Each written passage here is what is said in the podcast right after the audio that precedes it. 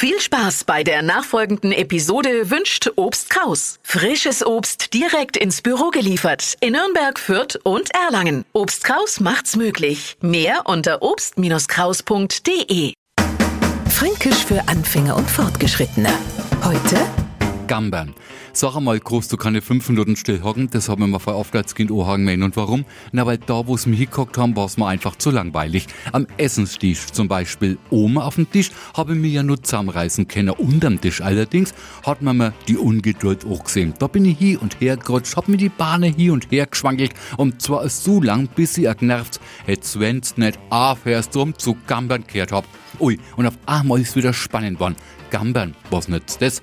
Halt was sie, dass mir Franken damit ist unruhig herumzappeln meistens vor Kindermahner. Mir Gambern und Hochdeutsche hätten na sozusagen mehr Hummeln im Hintern. Fränkisch für Anfänger und Fortgeschrittene. Montag früh eine neue Folge und alle Folgen als Podcast auf podu.de.